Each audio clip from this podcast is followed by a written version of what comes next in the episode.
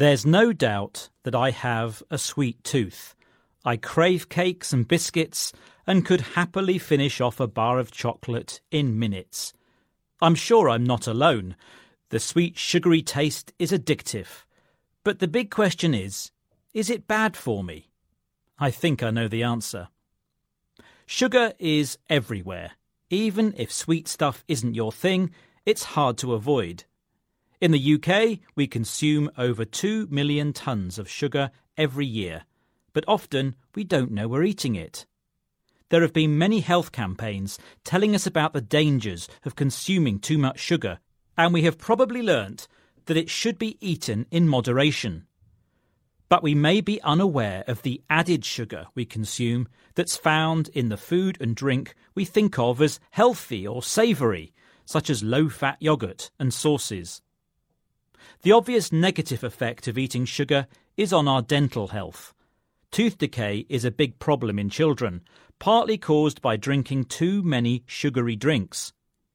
Public Health England claims a child in England has a tooth removed in hospital every 10 minutes due to preventable decay. But even if you can escape the dentist's drill, there are more worrying negative effects. Repeatedly eating too much sugar can lead to weight gain and even obesity, leading to an increased risk of diabetes, heart disease, and liver disease. So, what can we do to cut down on our sugar intake? Well, there are low sugar recipes you can try, and apparently there are alternative foods to help us beat the sweet cravings. But potentially the most effective method is to tax the sugar we consume. It's what several countries have been doing for a while, and the UK has recently jumped on the bandwagon by forcing manufacturers to pay a levy on the high sugar drinks they sell. It's up to the manufacturers if they pass the cost on to consumers. But will it work?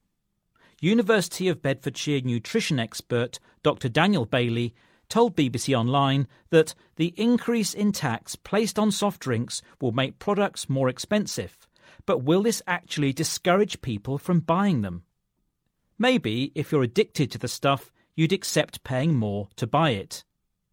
But in the UK at least, several soft drinks companies have already reduced the sugar content of their products to avoid the tax.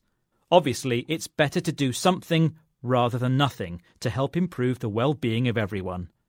But with so many temptations out there, I'm not sure how easy it will be to cure my sweet tooth.